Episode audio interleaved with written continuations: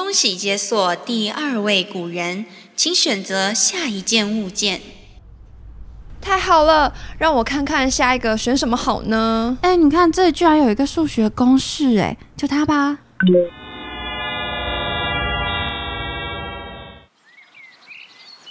话说，在古代有个非常好的运算能力，真的也很不容易耶。对啊，这是令人好奇，这位古人究竟是何许人也？我们去前面看看。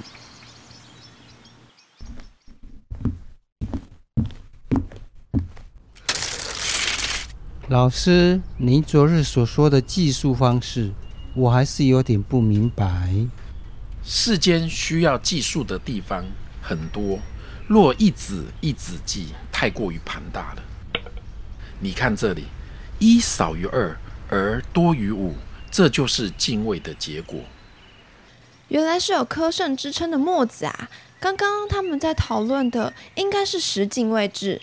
不得不说，墨子真的是一位很伟大的物理学家，诶，他的逻辑可能比我们还要清晰呢。是啊，可能我跟他比算术，我都赢不了他老人家。没关系，我们今天不和墨子比算术，我们要来认识他的思想及理念。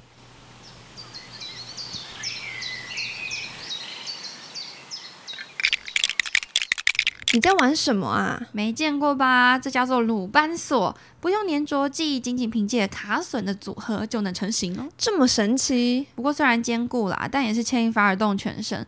可如果你用一般开锁的思维，就很难打开。你看我现在就在找到底是哪一根。开了，那现在怎么锁回去呢？嗯，好问题啊，没事没事，等我们介绍完墨子，再一起慢慢拼，行吧？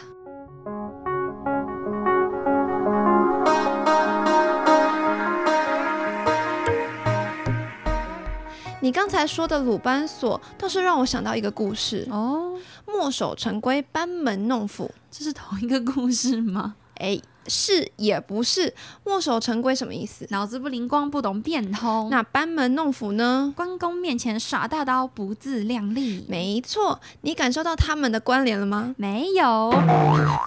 你要感受到什么关联？哎，那我再给你一个提示，你知道墨子里的公输班篇吗？知道啊。哦。哦，我知道你在说什么了。你说墨子公主班 PK 那一段吗？然后赢九次。哎，没错，bingo。墨子出生在群雄争霸的年代，有人说跟孔子差不多的时间，哎，也有人说他在孔子之后。但因为墨子一开始是学儒家思想的，最后呢就反对，才自成一家。所以我觉得，嗯，应该是孔子之后比较合理啦。嗯，我也觉得。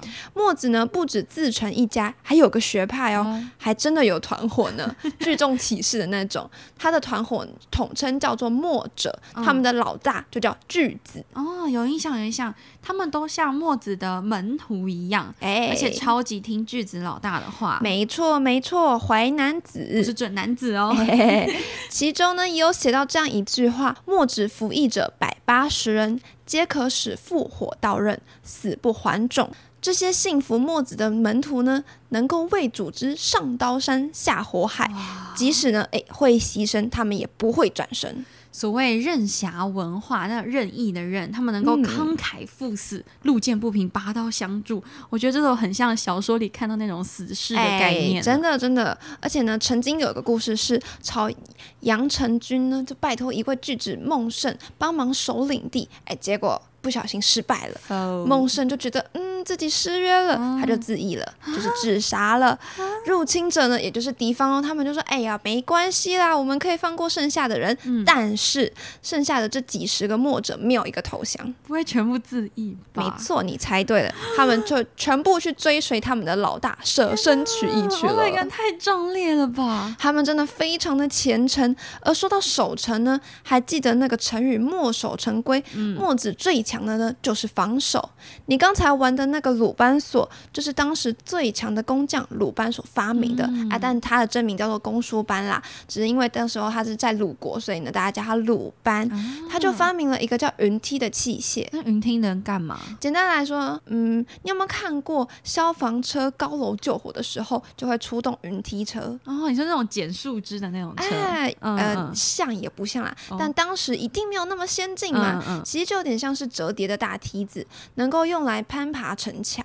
哇，城门破，城墙破就完蛋了。对，啊，而且你想，这样的武器在当时是新发明诶，就像用长矛盾牌的人第一次见到火药跟手枪一样。绝对吓疯的。没错啊，所以如果你是皇帝国君，有这样的武器，哎，你一定超开心。谁看谁不迷嘿惑呀、嘿，没错。所以楚王呢，哇，直接爱上迷上他，哦立刻就准备要试用一下去攻打宋国。一下墨子的团伙呢很大嘛，遍布中原各地。他们什么间谍组织是不是？哎，算是算是，但是呢，他们是不盗窃国家机密的好间谍。哦他们立刻呢，对他们就立刻给墨子通风报信说，墨子知道后呢，就超级生气，就立刻跑去楚国，走了十天十夜，脚都起水泡了，日夜兼程，莫定防种，真的。走的头都快秃了。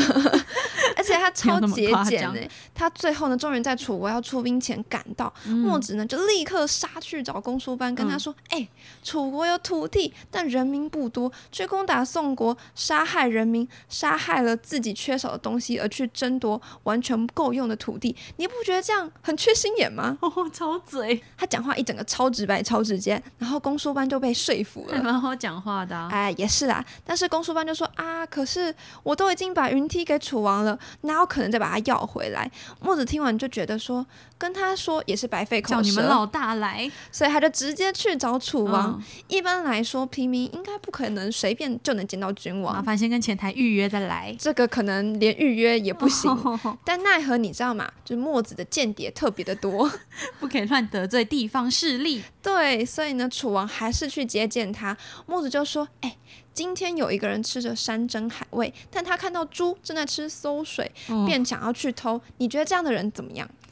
这比喻会不会太过分了一点？也可以说非常写实啊，但这是夸饰，夸饰哦，嘛。好好好那，楚王就说：“哎呀，这人一定是脑子有病。”所以墨子就立刻接下去说：“那楚国的土地有方圆五千里，宋国呢，也就只有区区的五百里，却还想要去攻打宋国，那这样的国家如何脑子有病，？”对，这其实是楚王的内心 OS 啦。差点讲出来骂到自己，哎那他就意识到哦，墨子的内涵自己的楚王就很生气，很气，他就说：“好啊，那不然你想怎么样？想怎样？云梯我都做好了。”难不成还能拆掉吗？哎，墨子就回楚王说：“你就建造很多云梯，如果是因为觉得有云梯就能战无不胜、攻无不克，那就大错特错。哦，墨子就一解他的腰带，不好吧？你说在皇帝面前解腰带哎，吗？没没没，他把腰带呢就解下来当城墙，哦哦用竹片当器械，跟公输班进行了一场攻防 PK 赛。啊，那他们算很文明哎、啊是啦没有是的，没错没错，那他们 PK 了九局，公输班也输了九局，而且呢，他也没有什么新的器械可以再去进行攻击进攻了。真的很尴尬。这时呢，墨子就说：“哎，你没招了吧？诶哎，我还有一百个、一千个呢。哦，” 他说：“我知道你公输班在想什么，你是不是想说啊，把我灭口了，这样就没有人能够打赢你了。”哎呀，笨笨！我出发前就把所有的方法都交给了我的间谍们了，就算灭口也没有用因为他们会照样，你们照拽样输的。没错，于是墨子呢就这样不费一兵一卒劝退了楚王。论出一张嘴的重要性。说话的艺术啊，其实墨子是个理科生，哦但他逻辑超好。除了墨子这本书，还有墨辩，就是在讲他很会辩论。哦还有一个系统呢，对，叫做英明学。啊古印度的那个，对对对，还有古希腊逻辑学，这三个呢就并称三大古典逻辑体系。所以墨子其实也算是个书虫，超级爱念书，很爱阅读。嗯他虽然出身平民，可是对看书可有兴趣了。他小时候其实是学儒家体系出来的，哦毕竟民间补习班、民间讲学风气是孔子推的嘛。。对，但随着知识量增加，视野更加的开阔了。知识就是力量。他有了不同的想法，他开始反对儒学了。所以我经常开玩笑说，墨子其实才是反恐部队的始祖，孔子的那个孔反儒学大队队长，因为他觉得治国最重要的不是让大家都学好礼哎貌，，没错，不是都知道仁义的道理，他觉得更重要的是民生，如果你吃不饱穿不暖，你才不会想别的、啊。对你一定要吃饱穿暖了，才会想这些东西。啊所以他讲的其实还是有道理在的。我觉得他真的太难了，需要很认真钻研才能够明白。我跟你说哦，你是不是想知道宇宙大道理？想要治国平天下，是不是？OK，好，解开这十道超难的数学题就可以了。哦啊，那请问谁看得懂？很少人嘛，所以墨子就摒弃了儒家，转而去组织他的那个间谍派系。拜。啊，没有啦，他是自成一派啦。但其实重点是，他还经营到了跟儒学并称显学，这才是最厉害的地方。超强的。那既然显学一定是有学说在里面，嗯墨家就提出了十论，十个论述。哦除了熟悉的兼爱、非攻，还有上贤、上同、节用、节葬、天至、明鬼、飞月、飞命，这些是什么意思呢？我们把它拆开，两两一组组合啊，很好理解的啦。诸子百家的出现是为了什么？因为皇室衰微，各王要广纳贤才，大家都有个梦，对，希望你告诉我到底要怎样才能治国平天下。那所以第一组上贤上同，那上同的意思就是一个人有一个人的标准，哎十个人又有十个人的标准。没国中老师总是说好这题高中老师会教啦，高中老师会告诉你这题国中就学过啦。那请问到底谁要教这一题？没有一个说法嘛？那对像上贤的意思就是像他们的句子就是由大家推出来的一个人，嗯然后我们所有人都尊崇他。崇尚这个贤能的人，这就是上贤的意思。所以你可以听出来，上同像是一个标准，上贤是方法，两两配合才会是墨家的治国之道没。他们组织错间谍团队的 方式。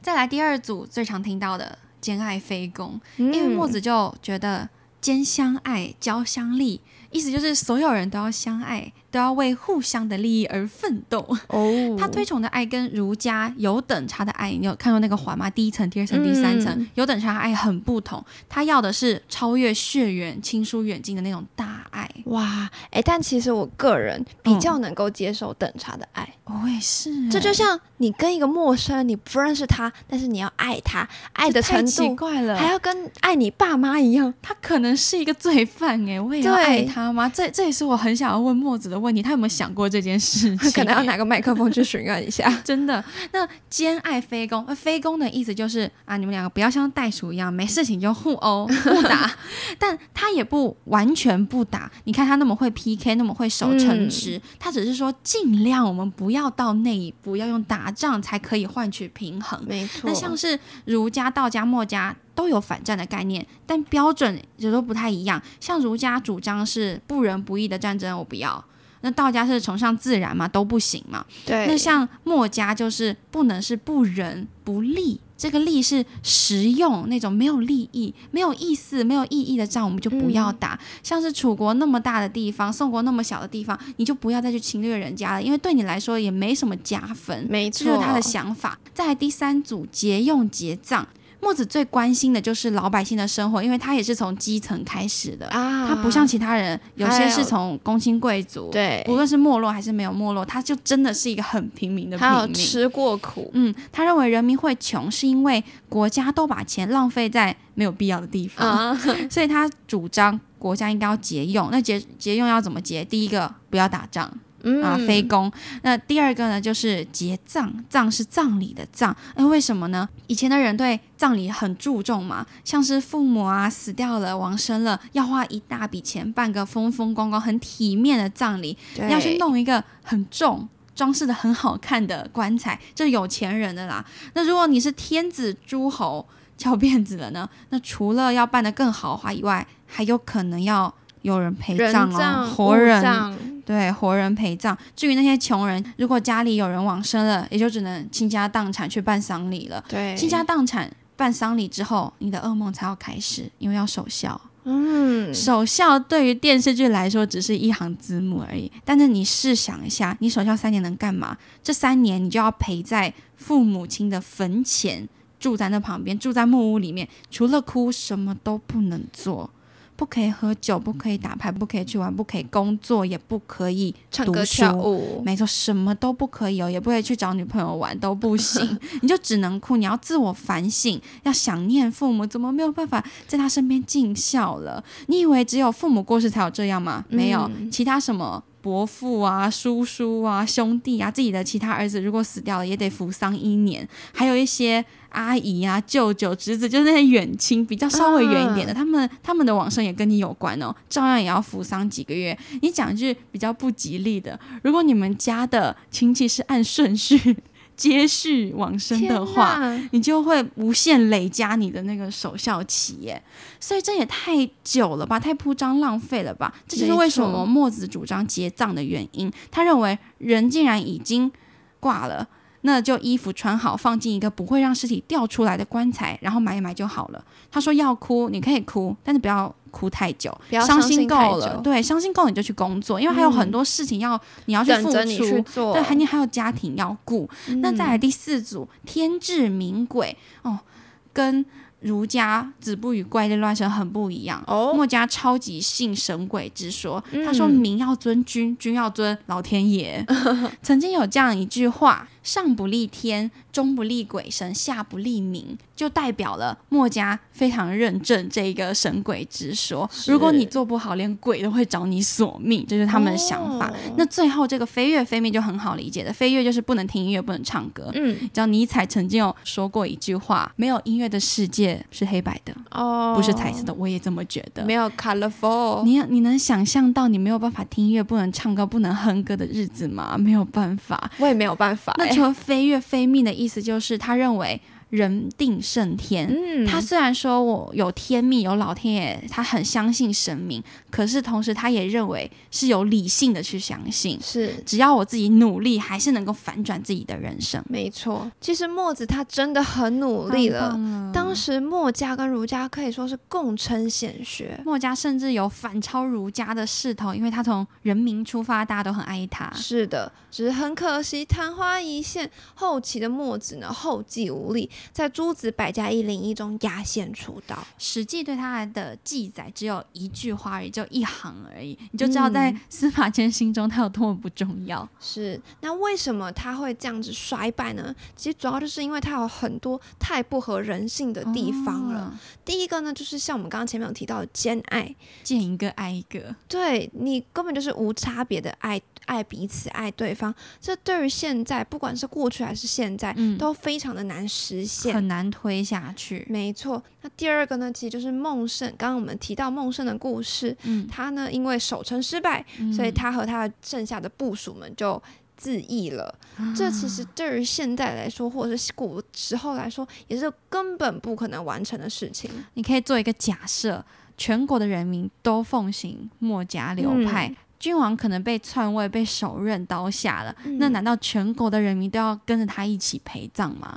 来完成仁义了吗？那这真的是超不合理的事情。嗯，所以大家在读古圣贤书时，要抱着尽信书则不如无书这样的心态，是不要全盘接收、全部照做，你也要有自己的想法，就跟墨子当时学完儒学之后就反对儒学一样。没错。对于墨子的人生哲学，或对于我们有什么想法呢？请留言给我们，也可以来 IGFB 找我们聊天，或者有错误都能来跟我们讨论。欢迎质疑声，希望大家诸事顺心，天天开心。下次见，拜拜拜拜